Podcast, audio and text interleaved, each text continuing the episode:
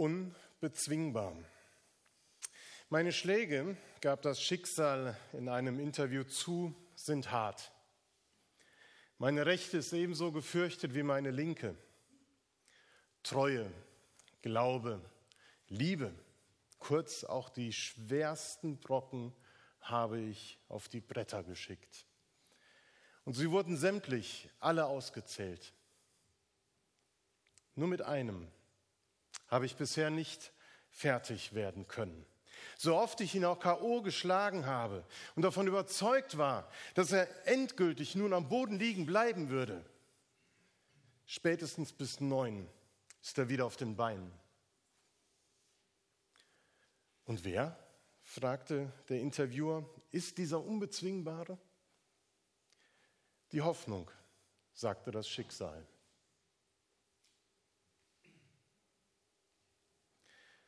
Ich weiß nicht, wie oft und wie stark deine Hoffnung im Leben angezählt wurde oder vielleicht auch gerade angezählt ist.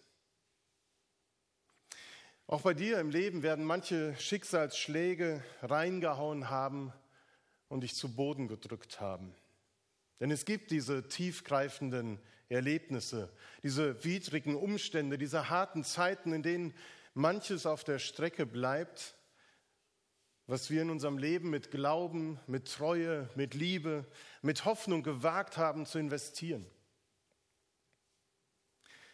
Das kann sehr persönlich erfahren werden, aber manchmal auch mit geschichtlichen oder gesellschaftlichen Ereignissen zusammenhängen.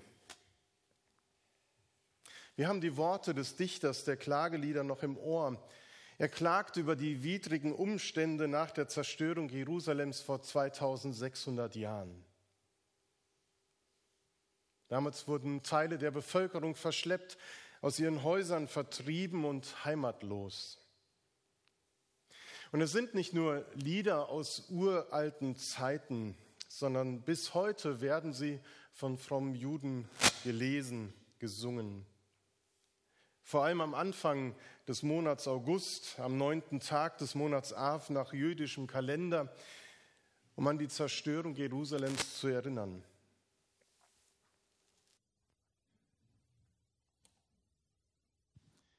Eines der einschneidenden Ereignisse in der Geschichte des Gottesvolks. In heutiger Zeit wird aber auch die leidvolle Geschichte des Gottesvolkes nach dem Exil im 6. Jahrhundert vor Christus bis zum Holocaust des 20. Jahrhunderts mit bedacht. Und angesichts dieser langen, leidvollen Geschichte staunen sie darüber, dass es heute dennoch ein jüdisches Volk gibt.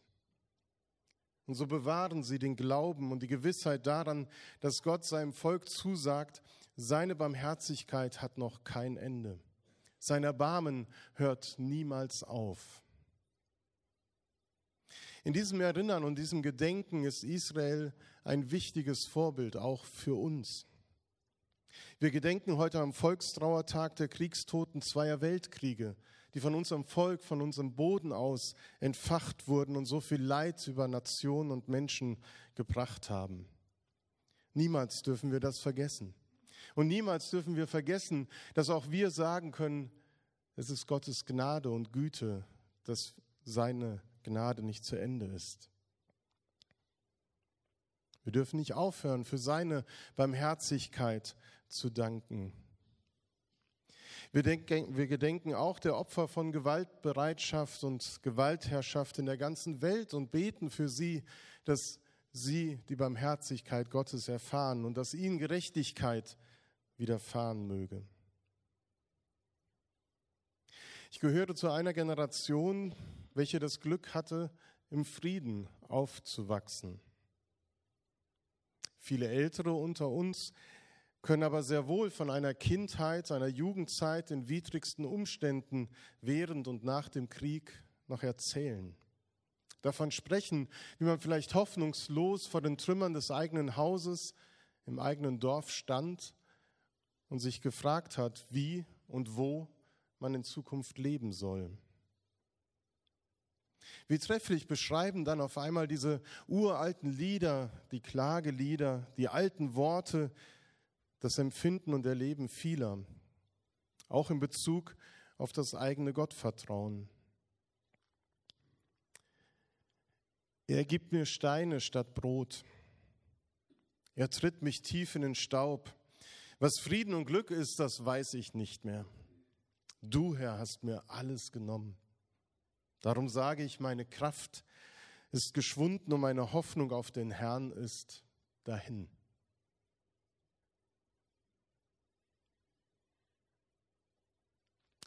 Aber die Güte des Herrn ist, dass wir nicht gar aus sind, so übersetzt es Luther. Seine Barmherzigkeit hat noch kein Ende. Und dennoch brach auch nach dem Zweiten Weltkrieg mit der Stunde Null eine neue Zeit an. Eine neue Hoffnung keimte auf, eine Hoffnung auf ein Leben in Frieden, auf eine bessere Zukunft. Auch aus der Nachkriegszeit, aus dieser Zeit hören wir Berichte, die deutlich machen, dass die Schicksalsjahre des Krieges die Hoffnung nicht KO geschlagen haben, sondern trotz widrigster Umstände eine Hoffnung da war, die Kraft gegeben hat, den Wiederaufbau zu wagen, den Neuanfang zu wagen.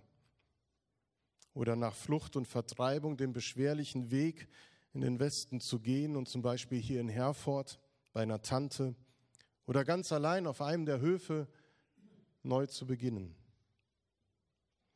Wie viele unserer Eltern und Großeltern, ja auch von euch Älteren, haben damals die Worte der Klagelieder aus Herzen gebetet. Die Güte des Herrn ist, dass wir nicht gar aus sind. Seine Barmherzigkeit hat noch kein Ende. Dass jemand so ein Bekenntnis sprechen kann, nachdem er so großes Leid erfahren musste, das ist nicht selbstverständlich. Denken wir an das Schicksal, das manchen zu Boden geschickt hat mit seinen Schlägen. Es gibt in unserem Leben die Tiefpunkte und im Extremfall auch die Katastrophensituationen, in denen das, was uns sonst trägt, was uns sonst Sicherheit gibt, mit einmal weg ist und wie verloren scheint. Wir können uns in der Regel auf unser Selbstvertrauen verlassen und bis zu einem gewissen Grad unsere Probleme und Nöte auch durch eigenes Können und die eigenen Fähigkeiten auch bewältigen. Aber eben nicht immer. Und dort, wo man von anderen Menschen enttäuscht wurde, da fragt man sich, ob man den jemanden all die Jahre so falsch eingeschätzt hat, obwohl man doch eine so gute Menschenkenntnis eigentlich hat. Ach ja, und der Glaube an den liebenden Gott. Darum sagte ich, meine Kraft ist geschwunden und meine Hoffnung auf den Herrn ist dahin. Ja, auch so weit kann es kommen. Doch die Frage ist, was ließ den Komponisten dieses alten Liedes das bekennen? Was ließ diesen Mann und diese Frau damals hoffen? Was lässt ihn so überzeugt sagen, aber meine Hoffnung, eine Hoffnung bleibt mir noch. An ihr halte ich trotzdem fest, die Güte des Herrn, sie hat kein Ende, sein Erbarmen hört niemals auf. Es ist neu jeden Morgen. Groß ist deine Treue, o oh Herr. Und darum, darum setze ich meine Hoffnung auf ihn. Der Herr ist alles, was ich brauche. Denn der Herr ist gut zu dem, der ihm vertraut und der ihn vom ganzen Herzen sucht. Darum ist es das Beste, geduldig zu sein und auf die Hilfe des Herrn zu warten. Diese Gewissheit, dass Gottes Erbarmen niemals aufhört, kein Ende hat und jeden Morgen neu ist, das ist kein Zuspruch, der einfach so vom Himmel ertönt ist, der in einer Klagezeit einfach so zugefallen ist und mit einem Mal war die Situation ganz anders.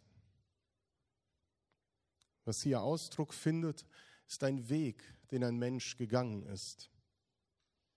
Ein Weg der Erinnerung an die Zusage Gottes, die schon über so viele Generationen gilt. Nämlich, dass Gott sein Volk nicht im Stich lassen wird. All die furchtbaren Erfahrungen, die der Beter und mit ihm das Volk Gottes machen musste, die können die Bundestreue nicht aufheben. Und das soll sich jeder neu zu Herzen nehmen. Gott bleibt treu, sein Erbarmen hört nicht auf. Glauben, auf Gott vertrauen bedeutet hier in diesem Zusammenhang ein sich wieder neu zu Herzen nehmen ein sich wieder neu zu Herzen nehmen, was Gott uns zusagt, wer Gott für uns ist. Und wenn ich mir wieder neu zu Herzen nehme, dass Gott mir trotz meines Versagens, trotz aller Umstände, in denen ich stecke, dass Gott treu bleibt und sein Erbarmen nicht aufhört, dann gewinne ich Hoffnung, trotz widrigster Umstände. Wir kennen nicht Gottes Wege, aber wir kennen Gottes Herz. Wir kennen nicht Gottes Wege, aber wir kennen Gottes Herz, hat jemand gesagt. Wir kennen Gottes Wege nicht und verstehen manchmal auch nicht, warum unser persönlicher Weg eine solche Richtung oder eben genau jene Wendung nehmen musste. Manches von dem Schweren, was auf unserem, uns auf unserem Weg widerfährt, das bleibt unverständlich und das bleibt schmerzhaft, auch in der Erinnerung. Darum ist dieses Aber so wichtig. Wir kennen Gottes Wege nicht, aber wir kennen Gottes Herz. Und sein Herz ist voller Liebe, voller Erbarmen, voller Vergebung und Güte. Ja, Gott selbst hat Sehnsucht nach uns. Das ist kein menschliches Gotteswunschbild, das wir uns vor Augen malen. Wir reden uns da nichts schön, sondern es ist die Wahrheit. Gott hat sich tief in sein Herz sehen lassen. Gott hat uns tief in sein Herz sehen lassen, nicht nur als er damals die Welt und uns Menschen geschaffen hat, nicht nur, als er das kleine, unbedeutende Volk Israel zu seinem erwählt hat, sondern vor allem, und das zeichnet unsere christliche Perspektive aus, auf diese alten Texte aus, als er in Jesus Mensch wurde. In Jesus hat er uns tief in sein Vaterherz blicken lassen. Gott hätte nicht in Jesus zu uns kommen müssen. Er hätte uns auch einfach unserem Schicksal auf den Boden der Tatsachen liegen lassen können. Aber es hat ihn aus lauter Erbarmung und lauter Liebe zu uns gezogen, damit er uns zu sich zieht. Nah an sein Herz, hinein in seine bergenden, tröstenden und schützenden Vaterarme. Gott ist, was immer sich auch ereignet haben mag und wie verzweifelt die Lage im Augenblick auch scheint, voller Güte und Erbarmen. Er meint es gut mit uns. Und es geht ihm selber nahe, wenn er sieht, was wir alles erleiden müssen. Und wir müssen dazu sagen, oft gerechtermaßen aufgrund unseres Versagens, unserer Schuld, unseres Handelns leiden müssen weil wir es uns selbst zuzuschreiben haben. Und wie viel mehr leidet er auch daran, was wir eben nicht verantworten, sondern weil wir leiden durch das Handeln anderer. Er leidet an den lebensfeindlichen Strukturen und Bedingungen dieser Welt, die er so anders gedacht und geschaffen hat. Und dennoch, obwohl das so ist, bleibt Gott treu. Gott steht an unserer Seite. Er schämt sich nicht für mich. Auch wenn ich untreu bin, bleibt er dennoch bei mir. Er ist treu, jeden Morgen. Und wir fragen, woher hat der Beter diese Gewissheit? Woher kann ich diese Gewissheit auch für mich nehmen?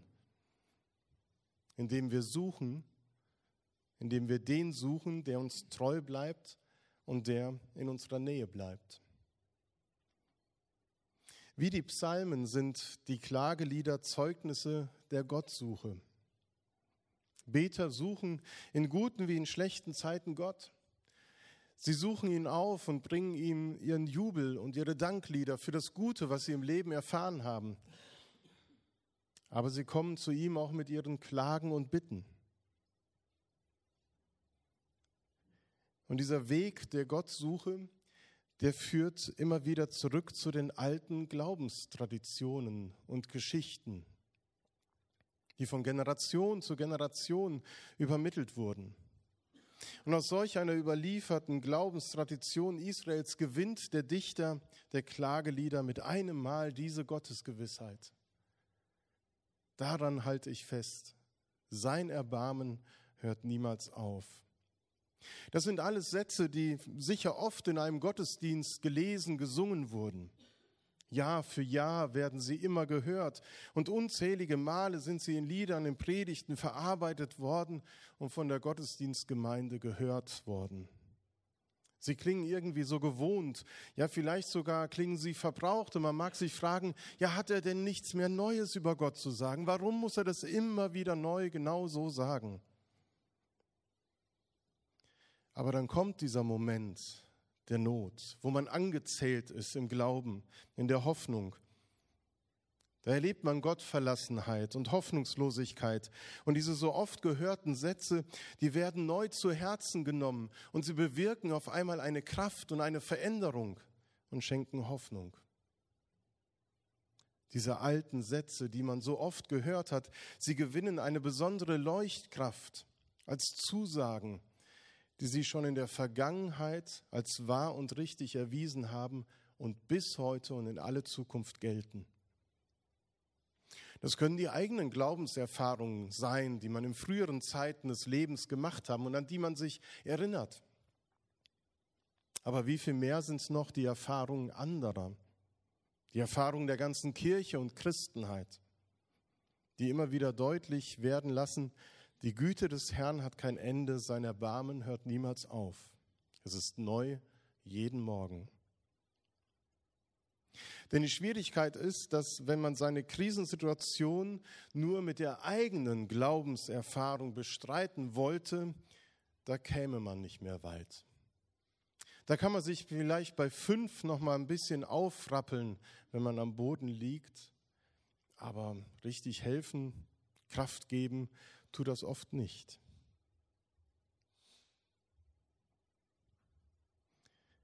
Denn unsere Erfahrung und noch mehr die Erinnerung an die guten Erfahrungen mit Gott sind in solchen Momenten des Leides sehr begrenzt und oftmals verborgen, verdeckt, nicht wahrnehmbar.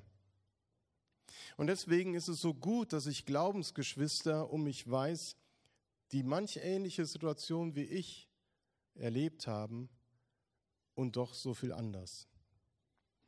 Dass es Menschen gibt, die dort, wo ich sagen würde, das ist mein Entschluss, von Gott kann ich mir keine Hilfe mehr erwarten, dass andere gerade da doch Gottes Eingreifen erlebt haben. Und so kann ich dann von ihren Erfahrungen zehren, wenn bei mir alles zusammenbrechen scheint. Und wo werden diese Erfahrungen geteilt? Wo höre ich diese alten Geschichten des liebenden Gottes, dessen Güte kein Ende hat? Im Gottesdienst, in der Gemeinde, in der Gemeinschaft mit anderen Christen werden sie mir immer wieder zugesagt. Und deswegen ist es so wichtig, dass man in der Gemeinschaft bleibt, auch wenn man im Glauben und in der Hoffnung richtig angezählt ist. Denn hier kann ich andere für mich glauben lassen. Hier kann ich andere für mich beten lassen und an ihren Erfahrungen mit Gott und seiner Barmherzigkeit teilhaben. Da sind die Psalmbeter Vorbild. Das Beeindruckende an den Psalmbetern ist für mich, dass sie weder vor ihrer Krise und noch von Gott weglaufen, sondern im Gegenteil, sie suchen ihn in der Krise und finden seinen Trost und ihre Hoffnung in der Gottesbegegnung im Heiligtum, in der Gegenwart Gottes. Im Psalm 73 heißt es, es war mir zu schwer, bis ich ging in das Heiligtum Gottes. Es war mir zu schwer, bis ich ging in die Gemeinde. Er findet einen Weg aus der Krise, dieser Beter, weil er merkt, diese Grübeleien und Fragen nach dem Warum sind mir zu schwer geworden. Sie machen mich kaputt und bringen mich eher weg von Gott. Und er bricht aus diesem Teufelskreis aus und geht in die Nähe Gottes. Und da erkennt er, welch festen Grund er in seinem Leben durch Gott hat.